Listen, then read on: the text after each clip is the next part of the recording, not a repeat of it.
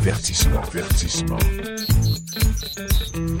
Cette émission Peut contenir des infos.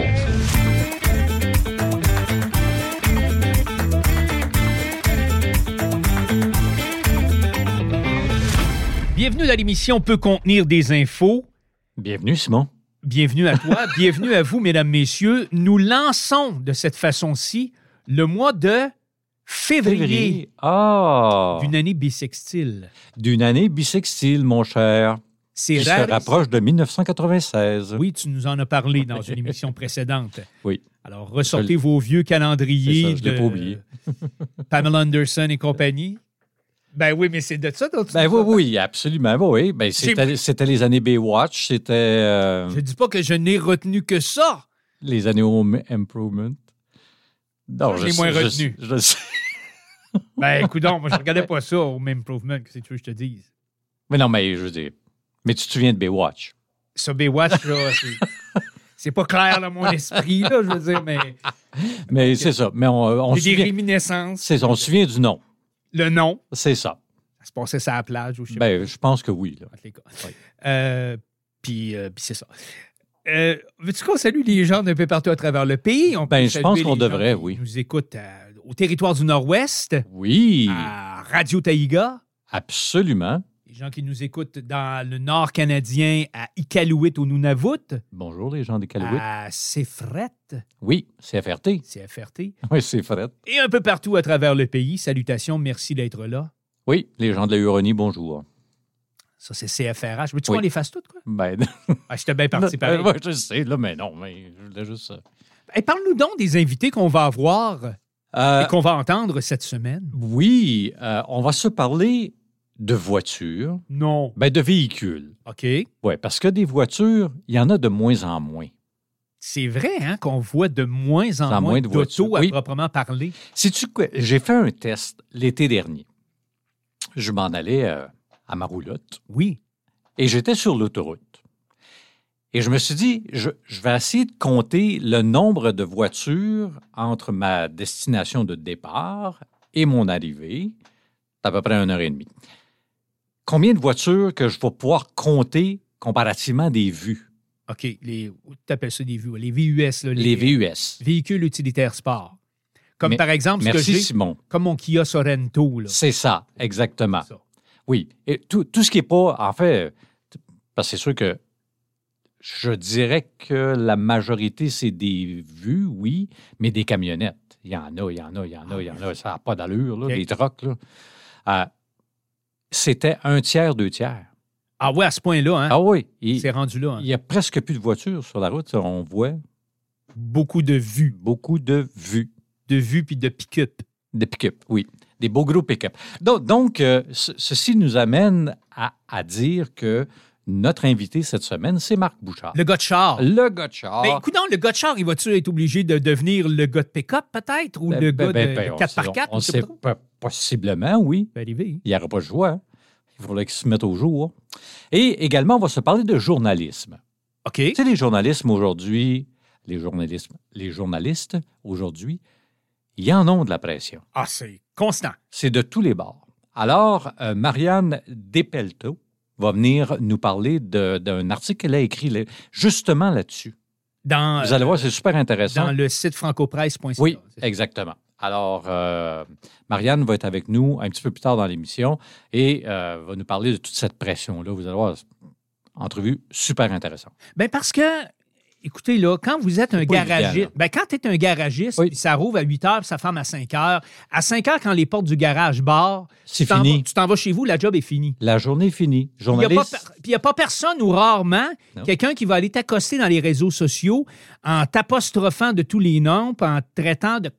Remarque, Ça peut remarque arriver. aujourd'hui, oui, remarque qu'aujourd'hui, Ça peut arriver, mais je les veux gens s'attaquent à tout le monde. Ah oui, c'est sûr. Ils vont dans Google Maps, là, puis ils écrivent des Ah oui. reviews, puis, euh, ils- mais disons que c'est pas la disons, norme ou c'est pas nécessairement aussi répandu que pour les journalistes qui, Ouais, ouais, autres, les, sont les médias sont, les médias sont une très bonne cible dernièrement. de plus en plus, puis on va Oui. parler de ça tantôt. Oui, effectivement. Euh, la démesure, La Je- démesure. oui, je sais que tu aimes ça. Tu aimes ça, les, les grosses affaires? C'est c'est relatif, là, ça dépend de quoi, là. Je vais te parler du plus grand paquebot du monde. hey, mes aïeux, Attends une minute. Quand on parle de démesure, là, c'est démesuré, là. c'est trop. Là. Tu sais- quand trop, c'est- Trop, c'est trop, là. trop, c'est trop. À un moment donné, là, c'est comme t'as passé à la ligne, là, Tu sais, il y a, il mais y a- tu l'as trop il y a passé. un dicton qui dit trop, c'est comme passer, là. Ouais. Mais non, pas dans ce cas-là. Euh, le nouveau plus grand navire de croisière du monde, Icon of the Sea, qui appartient à Royal Caribbean, a largué les amarres du port de Miami pour son voyage inaugural. Mais le problème, c'est que les gens commencent à parler de monstruosité tellement qu'il est gros. Ce point-là, hein? Ben, c'est un peu anti-écologique quand tu y penses. Ben, les croisières en partant, Ben. c'est. ouais. Avec ses 365 mètres, OK, c'est tout près de 1200 pieds de long, 20 ponts, des ponts, là, Oui, des étages, là, absolument. 20 ponts, 2805 cabines et 40 restaurants. 40 restaurants, Simon. Tu sais qu'il y a des villes qui ont. C'est le marché bail dans, dans un paquebot, là. C'est effrayant, là. Ben, c'est c'est un peu. euh, mais tu sais, il faut dire que euh, les- le, secteur de- de- des croisières est en pleine reprise. là. Depuis la, la- la fin de la COVID, là, Euh, le secteur va excessivement bien. Mais les gens se sauvent. Tu sais, c'est ça, ils veulent s'évader, Oui, ils veulent ils en ont du bon. besoin. Ouais, oui, OK. effectivement. Euh, immatriculé aux Bahamas, il est le premier navire du géant américain de- des croisières à être propulsé au gaz naturel liquéfié. OK. qui est déjà quand même un pas en avant C'est un peu moins à pire part que du le. fuel. Ouais, c'est un peu moins pire que le gros mazout, là. ça. Ben, c'est un petit peu moins pire. Ouais. Euh, le navire est aussi équipé d'un système qui permet de convertir les déchets en énergie et d'un autre pour recycler l'eau à bord. oh! Fait qu'au moins, ça, ça permet de réduire un peu l'impact environnemental. Je vous dis bien un peu. Là, Un peu, ouais. Parce C'est que, relatif. sais-tu comment ils pèsent?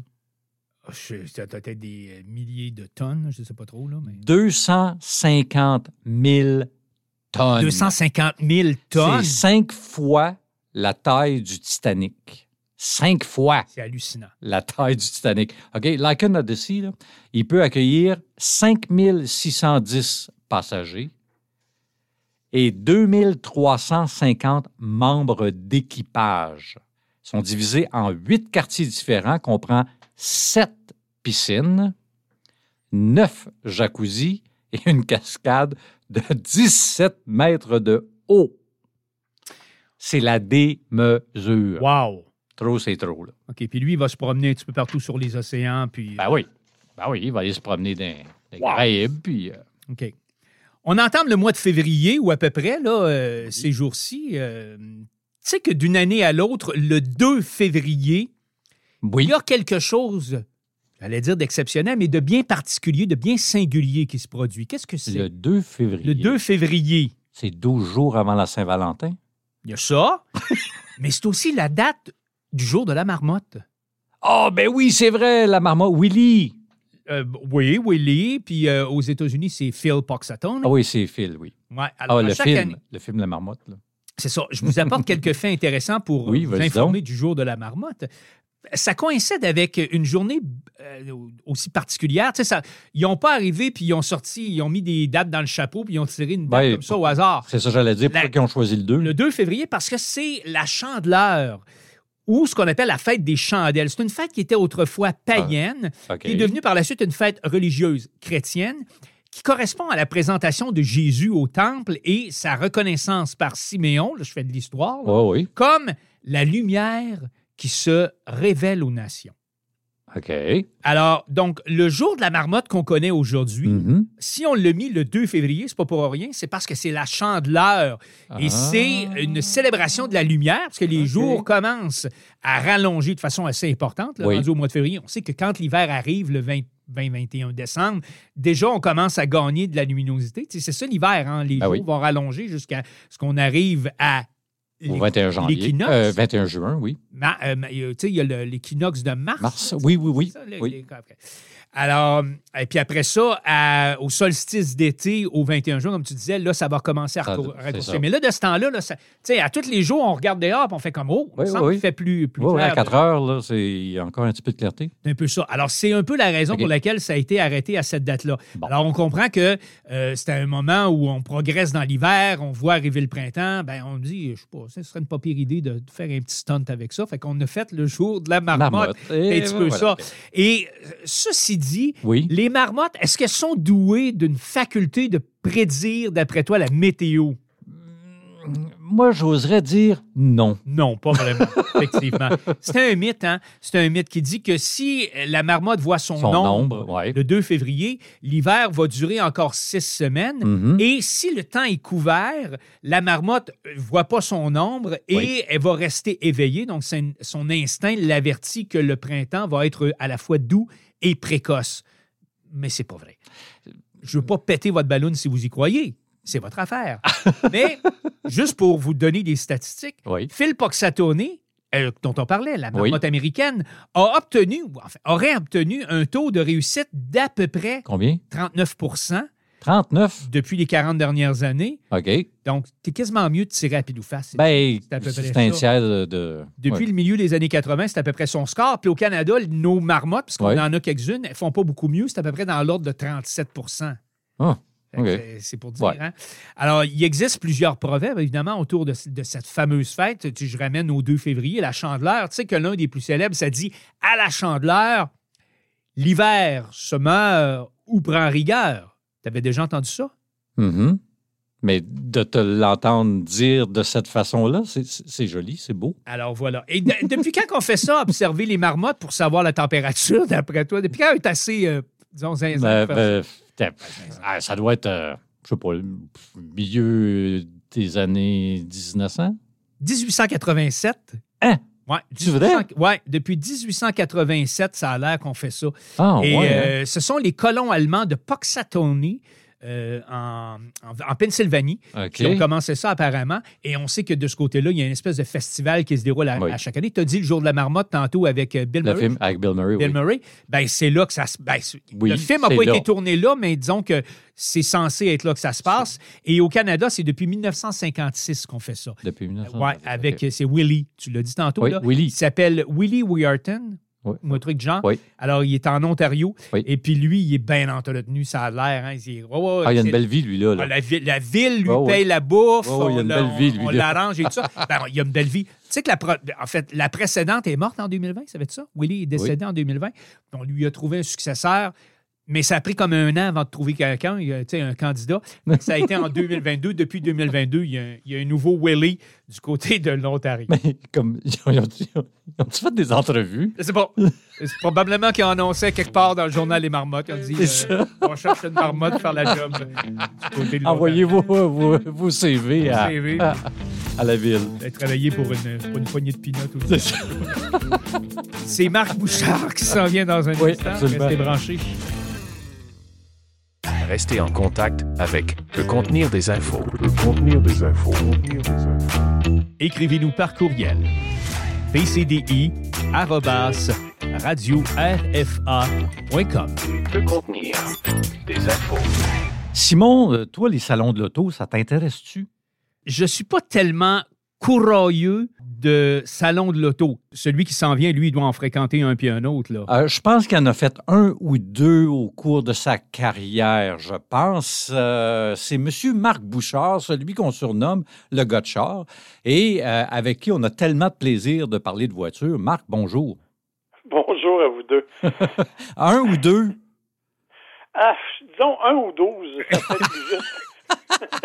On arrête de les compter à un moment donné, j'imagine. Oui, oui, parce que, écoute, je m'en cacherai pas, là. euh, je, je suis un fan fini de salon de l'auto. OK? J'aime ça, fréquenter ça. J'ai des collègues journalistes qui détestent ça cordialement. Moi, j'aime beaucoup. Donc, à toutes les fois que j'ai une opportunité d'y aller, euh, je, je m'arrange pour pouvoir y aller. Petite anecdote, d'ailleurs, euh, ça va vous donner une idée depuis quand je suis dans ce métier-là. Mon tout premier voyage de presse, J'écrivais déjà là à la pige euh, quasiment, mais j'avais jamais eu l'occasion de faire de voyage. Mon tout premier voyage de presse a eu lieu au Salon de l'Auto de Francfort en Allemagne. Oh, wow! mais si chanceux. Vous voulez tout savoir, c'était le 11 septembre 2001. Non. Ah ben. Absolument. Aïe, aïe. OK, ouais. Alors, je me souviens assez de la date, je vous dirais. Ben euh, oui, effectivement. oui. Hein? oui. Euh, avant de parler de salon euh, d'auto, parce que tu es allé à celui-là de Montréal, puis j'aimerais ça qu'on en parle un peu, mais avant de passer à ça, on, va faire un petit retour dans le passé, c'est-à-dire l'année 2023. on aimerait ça un peu connaître tes coups de cœur, mais aussi tes déceptions de l'année 2023. Ben, écoutez, mes déceptions, c'est pas des déceptions à proprement parler parce que c'est peut-être les circonstances qui ont fait que ce soit ça, mais ma grande déception, c'est définitivement la compagnie VinFast. Euh, ironiquement, c'est aussi mon coup de cœur du Salon de l'Auto de Montréal. Je vais, je vais y revenir tantôt. Mais VinFast est une compagnie vietnamienne qui est arrivée en faisant d'énormes promesses euh, avec des véhicules qui étaient bon, relativement abordables, véhicules 100% mhm. électriques. Euh, on devait les livrer depuis avril dernier. Finalement, ça a été une catastrophe incroyable. Écoutez, ils ont réussi à dépasser Tesla en matière de mauvaises promesses, ce qui est pas peu dire. euh, ils ont, euh, non seulement ils ont dû reporter les livraisons, mais même une fois les livraisons amorcées, ils ont été obligés d'arrêter de faire des rappels sur les voitures pour faire des mises à jour logicielles. Bref, ça a été extrêmement compliqué. Les voitures n'ont pas répondu à la commande non plus. Bref, c'est triste parce que la compagnie, je vous le dis, arrivait avec de bonnes intentions, mhm. mais ils sont vraiment, vraiment mal partis. Alors ça, pour moi, c'est une plus une déception qu'un vrai flop, je vous dirais, mais n'empêche que euh, c'est un bel exemple qu'il faut faire attention quand on fait des promesses dans le monde automobile, parce que vraiment, ils se sont plantés solidement, si vous permettez l'expression. C'est comme s'ils sont arrivés puis ils n'étaient pas préparés. Ben ouais, puis c'est comme ils ont été peut-être victimes de leur de leur trop grande ambition. Donc ils sont vraiment rentrés en grand, mais ça ça a mal parti parce qu'au départ ils disaient on va vendre des voitures, louer les batteries. Finalement, ils ont fait non, non, on va vendre des voitures avec les batteries. Là, il y avait toute une infrastructure au Canada, toute une infrastructure aux États-Unis. Tout d'un coup, ils ont démantelé la quasi-totalité de l'infrastructure canadienne. Euh, ils devaient avoir une usine qui commençait à produire en 2024. Finalement, ils viennent à peine de commencer les travaux de construction. Mhm. Bref, ça a été vraiment des retards par-dessus retards. Et euh, bien entendu, là, ça a été, euh, ça s'est appliqué, je vous dirais, jusque dans la livraison des véhicules. On espère que ça va se corriger avec le temps parce qu'il y a plein de belles choses qui pourraient arriver de ce côté-là. Et je pense que c'est vraiment euh, la plus, le plus gros problème de l'année en 2023, outre bien sûr les inventaires qui étaient ben trop bas en début d'année. Puis tes coups de cœur? Coup de cœur, écoutez, je suis obligé d'aller du côté des Coréens. Euh, les constructeurs coréens, entre autres Hyundai. Moi, j'aime beaucoup la Ioniq 5. J'ai beaucoup aimé la Ioniq 6. Mhm. Euh, et on se développe à la vitesse du son du côté des Coréens. On n'hésite pas à changer des choses complètement d'un bout à l'autre. Le design, c'est une, une, science temporaire du côté de chez, chez Hyundai et chez Kia parce qu'on arrive avec des nouveaux styles, des nouveaux designs régulièrement. Euh, les véhicules ont des technologies qui sont avancées et on continue de faire des recherches particulières. Euh, donc, du côté des Coréens, c'est définitivement les coups de cœur, à mon sens, là, de ce qui, ce qui devrait être le développement de, l'année. Évidemment, si on parle de modèles, il y a plein de modèles au cours de l'année qui m'ont impressionné, mais je suis obligé de vous dire que en termes de véhicules, disons, plus abordables et qui répondent mieux, Ioniq 6, c'est pas mal celle qui m'a impressionné cette année. Elle est belle. Elle est particulière. Oui. Belle, belle, je vous dirais que c'est pas l'unanimité, parce que la partie arrière est assez unique. Euh, mais et, c'est, écoutez, c'est un exercice de style. Là. Euh, si vous prenez la Ioniq 5 et la Ioniq 6, les deux véhicules ont exactement la même batterie et le même moteur. Sauf que la Ioniq 6 offre 100 km de plus d'autonomie que la Ioniq 5. Strictement à cause de l'aérodynamisme du mm. design. Mm. Marc, quatre des cinq véhicules les plus vendus au Canada en 2023, c'était des camionnettes selon Automotive News Data Center. Est-ce que ça te surprend? Euh, non, pas vraiment. Quand on regarde la totalité des ventes de véhicules, cette année, pour la première fois, 84% des ventes sont soit des VUS, soit des camions légers. Hmm. Alors, euh, et il y, a, plusieurs raisons à ça, euh, mais la première raison, c'est que des autos, il n'y en a plus en vente. OK. Ouais, c'est ça. je vous mets au défi de vous trouver une berline intéressante. Il en reste quelques-unes, là. Mais je vous dirais qu'une fois qu'on a pris nos deux mains pour les compter, on est pas mal dedans. Là. Mais, mais même, même chez les corps policiers, ils sont rendus qu'ils sont obligés de se rabattre sur des camions ben parce qu'ils font plus de, de, en tout cas chez Ford, font plus de véhicules mm-hmm. d'automobiles. Non, puis de toute façon, c'est les corps policiers avaient déjà commencé à travailler avec des Explorers et même des F-150. Oui. Ah oui. Euh, il n'est pas rare qu'on croise des policiers. Donc, il y a cette tendance-là qui, à mon avis, n'est pas nécessairement très saine, mais euh, qui, est, qui, est là, qui est là pour durer. Euh, donc, que les camionnettes soient toujours les plus vendues.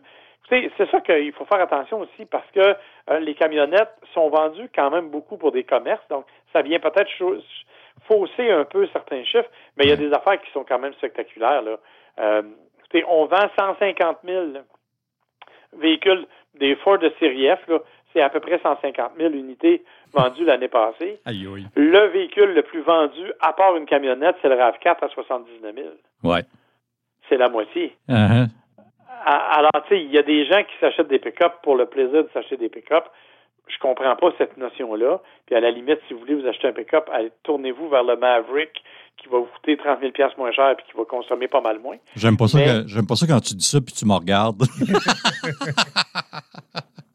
Parce que je conduis mon petit canyon en ville.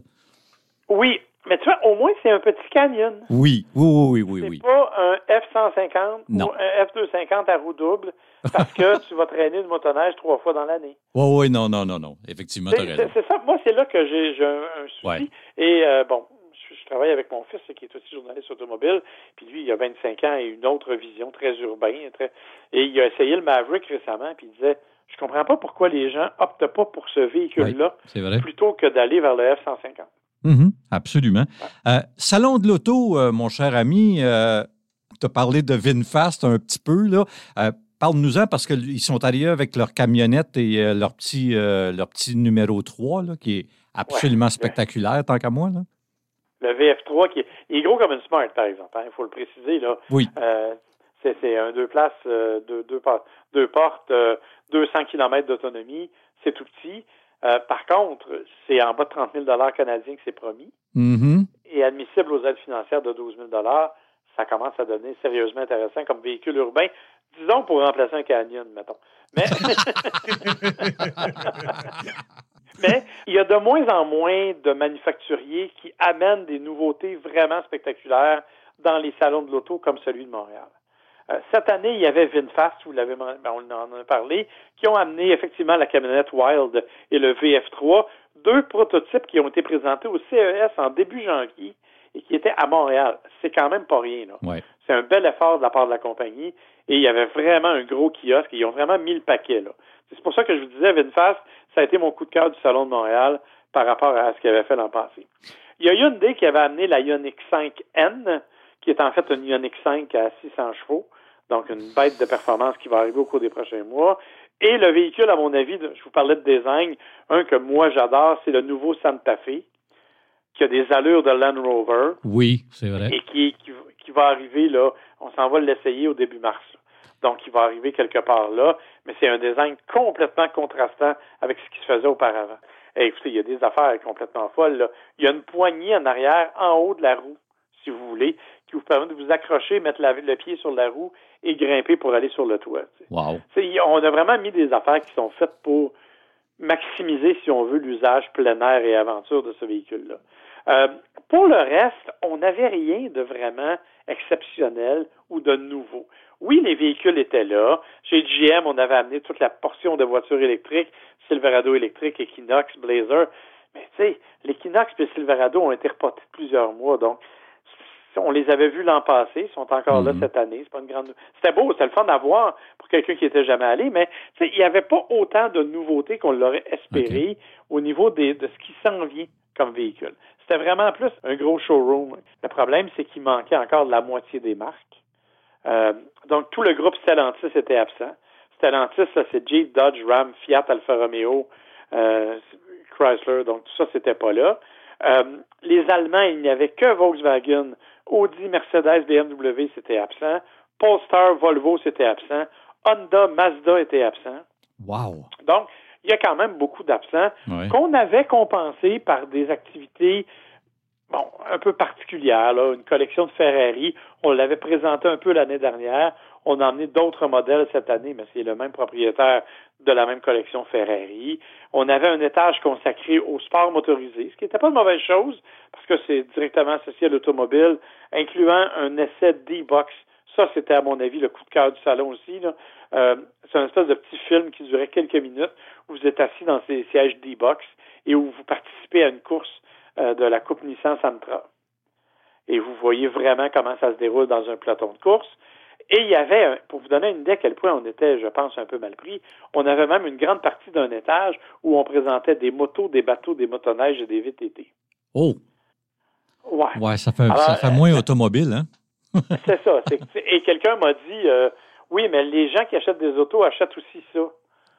Oui, mais avec cette logique-là, les gens qui achètent des autos s'habillent aussi. Est-ce qu'on va présenter des vêtements? C'est une excellente conclusion, euh, Marc Oui. Bouchard, pour euh, cette chronique automobile. On a fait une petite rétrospective de 2023. On est allé au Salon de l'Auto. Il nous reste plus qu'à embarquer dans les, dans les voitures puis écouter la radio. Oui, petite précision. Salon de l'Auto de Toronto, euh, aux alentours de la Saint-Valentin, commence le 16, je pense, pour le public. Lui promet des, des- des affaires intéressantes, dont la présence de euh, euh, Hammond, Richard Hammond de Top Gear, entre autres, Oh. sur place. OK. Ouais, Ouais. c'est ça. Donc, euh, Salon de Toronto risque d'être fort, fort intéressant cette année. Moi, j'y serai. Puis écoutez, vous pouvez écouter le podcast Gotchard, bien entendu. On va vous Absolument. en parler, c'est certain. Absolument. Puis on visite la page Facebook Oui. aussi. Exactement. Et si vous avez des questions, posez-les. On répond à tout, excepté combien je paye. Mais le reste, Salut Marc, à une prochaine. Merci beaucoup. bye bye. Bye. Avertissement, avertissement. Cette émission Peut contenir des infos. On vit dans une bien drôle d'époque pour les gens Oui. qui exercent le métier de journaliste. Je veux dire, ils sont continuellement sous la lentille du microscope, dans une certaine mesure, sous Mhm. Oui. la loupe, si on peut dire, de monsieur, madame, tout le monde, à travers, entre autres, les fameux médias sociaux. Au début de ma carrière, j'ai été journaliste. Euh, c'est comme ça que j'ai commencé euh, en radio. Et c'était déjà compliqué et difficile à ce moment-là. Et là, je te parle des années 80. Ouais, ça travaille Alors, pas, mais- c'est ça. On avait de la misère, tu sais, à ne pas amener le travail à la maison. Alors, je peux juste imaginer aujourd'hui avec les médias sociaux. Ben, la raison pour laquelle on vous parle de ça, c'est que dans francopresse.ca, vous pouvez lire ces jours-ci un article particulièrement intéressant qui s'intitule Le journalisme, un métier sous pression. Et nous avons le plaisir de recevoir avec nous l'auteur de ce texte-là. Elle s'appelle Marianne Despelto. Elle est avec nous au téléphone. Bonjour, Marianne. Bonjour. Marianne, moi, la première question que j'aimerais te poser, c'est euh, pourquoi on écrit un article sur la pression que subissent les journalistes? Ça vient d'où cette inspiration pour cet article-là? Ben, essentiellement, ça venait un petit peu de mon vécu. Euh, je, suis encore très jeune, mais il m'est déjà arrivé à quelques reprises de, de devoir fermer mon micro lors d'une entrevue là, pour sécher quelques larmes. Vous savez, quand on couvre des sujets difficiles et qu'en plus, on, essaye le plus que possible d'être objectif, c'est pas toujours évident là, de fermer l'onglet émotion dans, dans le cerveau. Mais je dirais le, le premier indicateur, je pense, c'était de lire les, les publications euh, de journalistes sur la fameuse vidéo de 43 minutes, qui était une vidéo du, du 7 octobre 2023, donc une vidéo montée par l'armée israélienne, qui a été montrée à quelques journalistes canadiens, donc qui avaient le droit de raconter l'horreur qu'ils ont vue, pas, euh, pas le droit de la filmer, mais de la raconter. Et plusieurs l'ont fait sur la plateforme X, anciennement euh, Twitter, d'autres en ont parlé dans des articles. Puis c'était la, la première fois, en fait, que j'entendais autant de journalistes sortir un peu du cadre très froid, très euh, objectif de la couverture journalistique.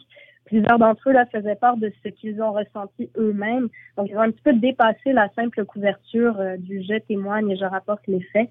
Euh, puis là, bon, je parle de, la plateforme X, mais la, haine sur les médias sociaux, euh, je, la vois souvent. Je ne sais pas si c'est à cause de mes algorithmes, je vois souvent le contenu des autres journalistes, c'est sûr, mais, mais en tout cas, moi, je vois souvent des journalistes se faire traiter de, tous les noms, que ce soit pour le simple fait d'être journaliste ou à cause du média pour lequel ils travaillent ou alors le sujet qu'ils couvrent. Donc, un petit peu tout ça qui m'a mis la, la puce à l'oreille pour mon article. Euh, Marianne, ça, ça, va nous amener à la prochaine question. Là. En quoi diffère le journalisme d'il y a à peu près 15-20 ans?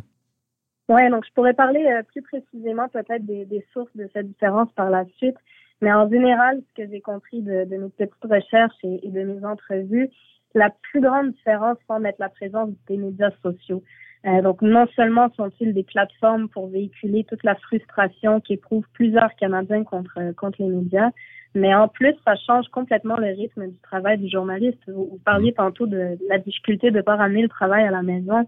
Euh, les, les, nouvelles sont partout avec les médias sociaux. Et donc, même si on veut prendre une pause, euh, on, va, on, va, sur Facebook, par exemple, pour aller voir euh, du contenu un petit peu plus euh, relax, là, on se ramasse finalement devant des nouvelles. Donc, les nouvelles sont partout, les mauvaises surtout. on entend déjà les gens qui ne sont pas journalistes dire que sur les médias sociaux, on, voit et on entend des choses difficiles. Euh, puis bon, ce qui se passe à, Gaza en ce moment, je pense que c'est le, parfait exemple. Il y a des vidéos et des témoignages absolument déchirants qui en ressortent et, qui sont partout, partout. Donc imaginez le journaliste qui passe des heures là-dessus dans le cadre de son métier, mais aussi euh, à la maison pendant ses pauses. Donc c'est très difficile euh, finalement pour le journaliste de, fermer son cellulaire juste parce que c'est difficile à regarder, étant donné que ça fait partie de, son métier, puis que faut dire quand même les journalistes sont de nature assez curieux. Donc euh, c'est assez difficile de pas de pas tout le temps suivre l'actualité. Euh, et puis, de ce que je comprends, il y a 15-20 ans, il semblerait qu'il était quand même un petit peu plus facile de, de, de ce piège. On parle beaucoup des médias sociaux, là, mais est-ce qu'il y a d'autres endroits, est-ce qu'il y a d'autres sources de pression qui, euh, s'exercent, si on veut, sur, euh, sur la santé mentale et sur le, disons, le moral des journalistes? Parce que j'ai l'impression qu'on on incombe ou on impute beaucoup de responsabilités aux médias sociaux, mais parallèlement à ça, il y a certainement, enfin, je présume, d'autres endroits qui sont sources de stress et de détresse psychologique pour les journalistes. Oui, totalement. Puis particulièrement pour, euh, pour les journalistes canadiens, a un psychiatre à qui j'ai parlé, Anthony Feinstein. Je lui ai parlé euh, dans le cadre de, de mon article.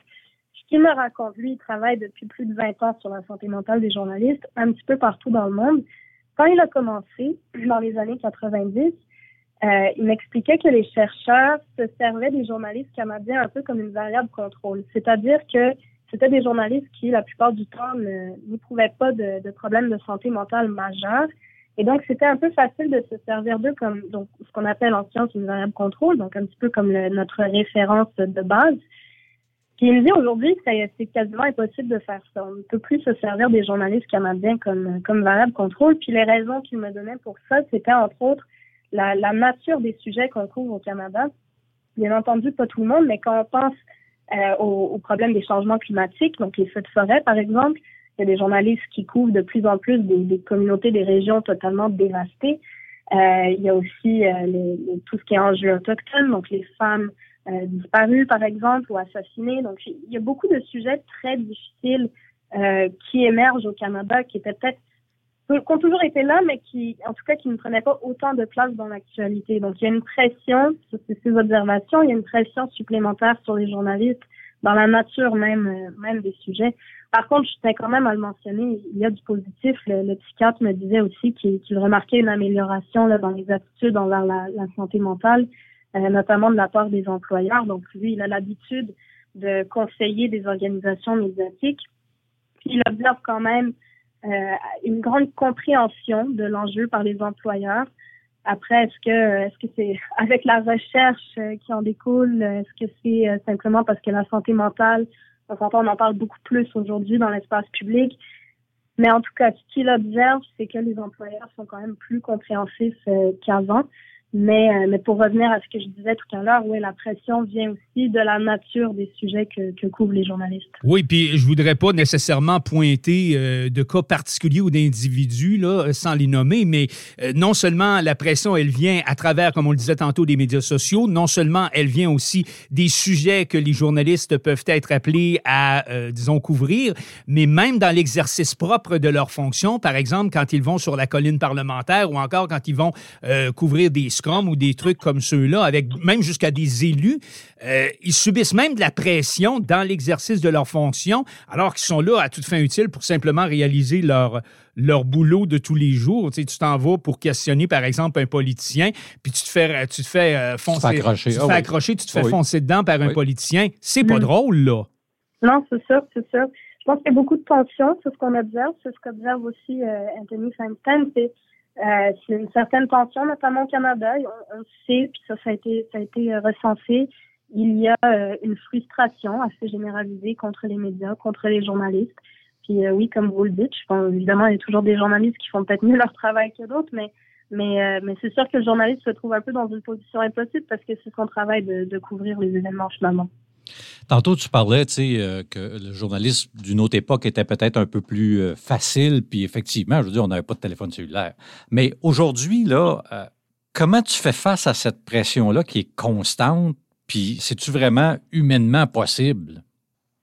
Oui, quelque chose que, m'a dit ce même psychiatre, il est aussi, je devrais le mentionner, professeur à l'Université de Toronto, euh, je crois que ça englobe euh, assez bien le, problème. Il m'a raconté avoir lu une citation de Baudelaire dans le 19e siècle, dans laquelle ce poète remarquait qu'en ouvrant son journal le matin, il ne trouvait que de mauvaises nouvelles. Donc, ce phénomène, l'impression de tout le temps être confronté à des mauvaises nouvelles, ce n'est pas nouveau d'aujourd'hui. La différence, comme vous l'avez dit, c'est ça, c'est que les nouvelles viennent de partout. Non seulement elles viennent de plusieurs sources, mais elles viennent avec images, avec vidéos, avec son en plus. Donc le journaliste a toujours, toujours le nez dans les mauvaises nouvelles, puis il est confronté à, des images, des vidéos assez, euh, difficiles. Donc son conseil à lui, euh, je rappelle qu'il a l'habitude de conseiller des, des organisations médiatiques, c'est donner du temps à vos journalistes, donner du temps de répit, donner des vraies pauses, euh, euh, tous les journalistes savent que, que le 9 à 5 n'existe pas réellement. C'est très rare quelqu'un qui termine sa journée de, de, travail réellement à 17 heures ou qui fera pas un petit peu d'heures supplémentaires la fin de semaine. Euh, c'est un métier, euh, voilà, si quelque chose sort à 18 heures, ben, il faut bien que quelqu'un le couvre. Euh, mais donc, de donner du temps de répit, s'assurer que dans la salle de nouvelles, chaque journaliste a du temps off, là, en bon français, donc vraiment du temps de, pour, pour lui, pour se ressourcer, et pour les journalistes aussi euh, de peut-être un petit peu éviter les, les, médias sociaux finalement quand, quand ils sont dans ce temps de répit. Donc évidemment, ça peut sembler un petit peu inévitable pour le travail, mais de se donner quand même du temps dans la semaine où on n'est pas devant les médias sociaux constamment et de faire autre chose. Euh, Marianne, euh, vous l'avez dit tout à l'heure, vous avez rencontré des spécialistes en matière, entre autres, de santé mentale. Qu'est-ce qui vous a le plus frappé là, de ce qu'eux vous ont dit? Euh, qu'est-ce qui vous a, disons, je n'irai pas jusqu'à dire surpris, mais qui vous a, en tout cas, qui a, je sais pas, qui a sonné une cloche ou qui vous a fait prendre conscience de quelque chose dans ces rencontres-là? Oui, quelque chose de très beau que, que, encore une fois, que le psychiatre de l'Université de Toronto m'a dit, il a dit qu'au fil de ses recherches, il a remarqué un fil conducteur. En fait, ils ont remarqué que le principal facteur de protection de la santé mentale des journalistes, c'était l'entretien de bonnes relations. Donc, les amis, la famille, les conjoints, c'est ce réseau de soutien qui offre euh, finalement les meilleures chances de s'en sortir pour un journaliste, par exemple, qui revient d'un reportage de guerre, qui revient d'une journée difficile, peu importe, mais, mais d'avoir de bonnes relations comme ça. Puis comme il le disait, ça prend du temps de répit, ça prend du temps pour entretenir ces relations. Donc ça, c'est quelque chose qui, m'a marqué. Euh, sinon, j'ai aussi rencontré Nafisa Ismail, qui est euh, professeure à l'Université d'Ottawa. Puis elle, elle me parlait de la, de la crise des médias. Euh, Anthony Feinstein m'en a parlé aussi. J'y avais pensé, mais j'avoue que de les entendre en parler, c'était très intéressant. Donc, déjà, par la crise des médias, c'est un métier au rythme très rapide. Euh, mais ce qu'il me, ce qu'il me disait, c'est que euh, avec les, les, centaines de coupures annoncées, ben, il y a un manque de ressources. Euh, plusieurs médias se retrouvent en manque d'effectifs, donc ça, ça augmente inévitablement la pression sur les, les, journalistes qui restent. Euh, mais il y a aussi le, le, simple stress que provoque cette crise des médias. C'est stressant parce que il y a le stress d'être le prochain à partir et puis on perd des collègues, on nous dit que le secteur est en difficulté. Euh, pour euh, pour les étudiants, même l'avenir peut sembler euh, parfois incertain. Il y avait un article intéressant du d'un média étudiant québécois, le Montréal Campus, à cet effet. Donc, des, des, des, étudiants qui aspiraient à devenir journalistes plus tard, qui avaient l'impression que finalement, il n'y avait pas grande perspective d'emploi. Donc, le point de cette crise des médias, le lien avec la, la santé mentale des journalistes est, est, aussi à explorer, puis, puis je l'ai trouvé assez intéressant, mais je pense qu'ultimement, c'est la présence des médias sociaux et puis surtout la manière dont, dont on traite les journalistes parfois sur ces plateformes. Euh, encore une fois, là, moi, j'ai vu des, des, choses absolument exécrables à l'endroit de certains journalistes, et puis, euh, et puis de, de, voir un petit peu les impacts. Évidemment, c'est assez nouveau en fait comme phénomène, là, cette ah oui. haine contre les médias et contre les journalistes. Euh, particulièrement sur les médias sociaux, mais de, de savoir que, que, oui, ça les affecte, c'était assez intéressant. On a l'impression que c'est facile euh, entre sur un écran d'ignorer la chose, mais, mais finalement, c'est pas aussi facile que ça. C'est pas facile de s'en détacher. Hein? Ouais. Marianne Despelteau, vous êtes l'auteur euh, d'un article paru sur francopresse.ca. Euh, Corrigez-moi, Marianne, si je me trompe, mais c'est le premier d'une série d'autres articles qui vont paraître au cours des prochains jours ou des prochaines semaines. Exactement. Donc, euh, deux autres vont, vont, paraître dans les prochaines semaines. Un qui portera sur euh, la couverture de grandes tragédies. Donc, on parle, euh, par exemple, de la couverture médiatique de guerre. et puis un second qui va se concentrer sur la couverture locale. Et donc, de voir un petit peu quels peuvent être les risques pour la santé mentale chez les journalistes locaux. Merci, Marianne. un texte à lire dans francopresse.ca. Le journalisme, un métier sous pression. Merci beaucoup. Merci beaucoup quiz. Ça dépasse tout ce que j'ai pu imaginer. Le quiz. Le quiz. On a appris jusque-là des choses très intéressantes. Oui. Avec Pas nos mal. invités. Oui. Marc, qui nous a parlé euh, d'automobile et de camionnette, entre autres choses. Et Marianne. Qui nous a parlé de journalisme. Oui. Et là, j'espère que tu as. Là, on va en apprendre. Là, on va en apprendre. Là, là, c'est là que ça se passe. Ouais, ouais. Le quiz de cette semaine est mené par votre humble serviteur et c'est un vrai ou faux. OK. Tu les aimes, les vrais oui, ou faux? Oui, oui, ça, j'aime ça, oui, oui. Tu peux prendre ton 25 cents puis... C'est ça. Alors, c'est un quiz de connaissances générales en plus. Puis, je vais avoir 50% des chances, contrairement à la marmotte, qui, elle, a no... c'est juste le tiers. Oui, 30 quelques pourcents. C'est ça. ça. Fait que j'ai plus de chances qu'une marmotte tu te compares à une marmotte, tu, comme tu mets pas la barre haute, ben, ben, là, Question numéro un. La tour Eiffel a été érigée pour l'exposition universelle de Paris en 1878. Vrai ou faux? Je dirais vrai. C'est faux. C'est faux. Sa construction a été euh, commencée en 1887. OK. Alors, elle fut érigée pour l'exposition universelle de Paris de 1889. Ah! Ah, c'était là ah, la pogne. OK. C'était là la pogne. Oui, oui, ben, oui. Donc, oui. Ah, c'est ça. Oui, elle a été érigée pour l'exposition universelle de Paris. Mais la Me- façon dont je l'ai dit, j'ai dit. Ben, c'est ça. Tu vas tomber dans la trappe. Oui, Ah, j'ai ben- tombé dans la trappe. Bien ouvert, hein? Alors, la question numéro 2. Melbourne est la capitale de l'Australie, vrai ou faux? Oui. C'est faux. Ah non, c'est non, non, c'est Adélaïde. Non. Ah non, c'est. C'est Canberra. Oh, Canberra. Canberra. Oui, oui, oui, Ouais. j'avais vu ça. Au moment de la création de la Fédération australienne, le 1er janvier 1901, Melbourne Oui. a été effectivement le siège temporaire du gouvernement. C'était temporaire. Ouais. Il y a- Ça a duré à peu près 20 quelques années parce qu'en OK. 1927, le Parlement fédéral a été transféré à Canberra. Puis personne en Amérique du Nord sait ça ou à peu près cette réponse-là parce qu'on pense tous, on dit Demande à quelqu'un. Melbourne? Oui, Non. Sydney? Non. Adélaïde? Non. Canberra. Tu sais, c'est. ouais. Puis c'est pas la plus grosse ville nécessairement. Ben, c'est un peu comme dans certaines provinces, là. Tu sais, comme au Québec. La province du Québec, c'est la capitale, ça se C'est trouve Québec. être Québec. Oui. Mais c'est pas forcément la plus grosse, Plus grosse place. ville. Non, c'est ça. Exactement. La pénicilline Oui. A été inventée au Royaume-Uni pour contrer les infections bactériennes. Vrai ou faux? C'est vrai. Hein? Vrai. Attends une minute, là. La pénicilline Oui. au Royaume-Uni, infection bactérienne. Ouais. C'est correct là-dedans, c'est vrai. C'est Alexander Fleming qui a découvert la pénicilline au St. Mary's Hospital de Londres en septembre 1928. Et c'est un antibiotique qui traite effectivement les infections bactériennes, les bactéries. Le mont Fuji, Hey, ça va pas bien, mon affaire. là. le Oui. mont Fuji est le plus haut du monde. Ah, pas du monde, mais du Japon, c'est-à-dire. Le mont Fuji est le plus haut du Japon. Vrai ou faux? Je me suis fourré, là. Tu sais, C'était dans le. Dans la, le trou, comment il s'appelle, le mont Everest, là? C'est bon, Everest, oui. Est-ce que le mont Fuji est le plus haut du Japon, d'après toi? Ah, Attends, j'y pense. Ouais. Euh, je dirais. euh, euh, euh, Faux. C'est vrai. C'est ça que j'ai dit, vrai. Oui, c'est ça. 3776 mètres de hauteur et c'est le point culminant Ouais. du Japon. Ah, OK. La langue la plus parlée au monde, c'est le cantonais, vrai ou faux? Facile, celle-là, quand même. Faux. C'est faux. T'as bien raison. C'est faux. 1,1 milliard de locuteurs dans le monde, c'est plutôt le mandarin Ah, le mandarin. Hmm. qui est. Et c'est un excellent buffet chinois aussi. OK, sans commentaire. Alors, avec 1,1 milliard de locuteurs dans le monde, C'est- le mandarin qui est vrai, la langue c'est vrai qu'il est bon, la exemple. plus parlée. Euh, Je le- la- je la donne. Je la donne, celle-là.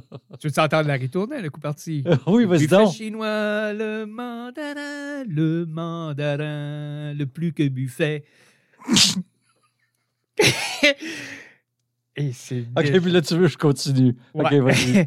le plus petit os du corps humain se trouve dans le pied, vrai ou faux? Le pied. Hmm. Attends une minute, là. Il me semble qu'on a des petits os un peu partout, là, mais c'est- c'est-tu ou c'est-tu dans le pied? Je dirais vrai. C'est faux. c'est dans l'oreille que l'on trouve C'est ça, je pensais. le plus. Oui, parce que, écoute, il s'agit de Oui. l'étrier. C'est tellement petit, c'est petit, petit, petit, petit, petit, petit. Ça mesure à peine comme os 2,5 à 3,5 millimètres. Hi. C'est pas gros, là. Non, c'est pas gros. C'est vraiment tout petit. Euh, premier pays à accorder le droit de vote aux femmes a été la Nouvelle-Zélande. Vrai ou faux? Euh, c'est vrai. C'est vrai. C'est bon. Euh, C'était en 1893, suivi par l'Australie OK. quelques années plus tard, en 1902. En anglais, le nom du chien de Tintin est Pello. Wow! Hey, J'ai jamais lu un Tintin en anglais. C'est vrai? Non, jamais. Euh, hmm, J'ai lu tous les Tintins, mais en français. Comment? Pillow. Pillow. Comme un oreiller, j'imagine. Ouais. C'est un peu ça. Ben, vrai. C'est faux. en anglais, le chien Milou s'appelle Snowy. Ce qui est blanc. Ah, Oui, OK. Snowy. Ils l'ont OK. traduit. Milou, tu sais, je sais pas comment il Ouais. avait traduit ça. C'est pour ça que j'ai dit, je vais, je vais mettre un, je vais inventer un nom. Pillow. Il y a l'air d'un petit Merci. oreiller. Il y a l'air d'un petit oreiller. Mais non, mais il y a- oui, c'est ça, exactement. confortable. Je disais, ben, Pas dire, je me ah, coucherais dessus. ouais, mais comme il est blanc, il y a de l'air d'un ouais, il y a de l'air d'un oreiller. Pas pire, hein? Ben oui, Bon, non, non, euh, c'était vraiment bon.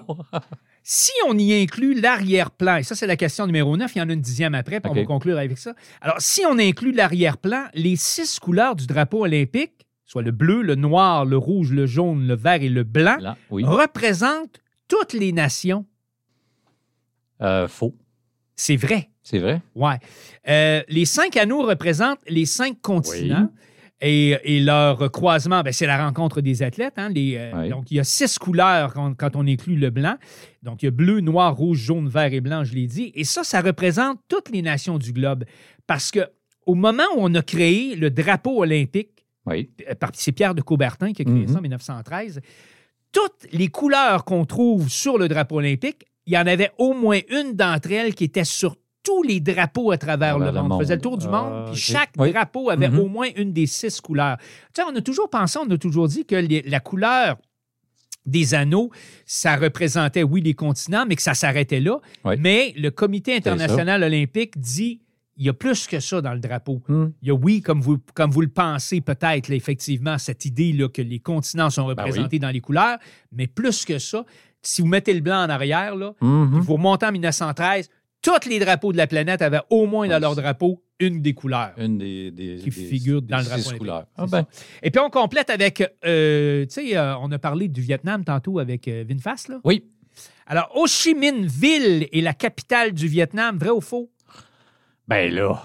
euh, pff, pff, hmm, faux. Faux. C'est la ville la plus peuplée, mais c'est plutôt Hanoï Hanoï, qui est la capitale du, Du Vietnam. Vietnam. Hmm. Souvenir de celle-là, hein?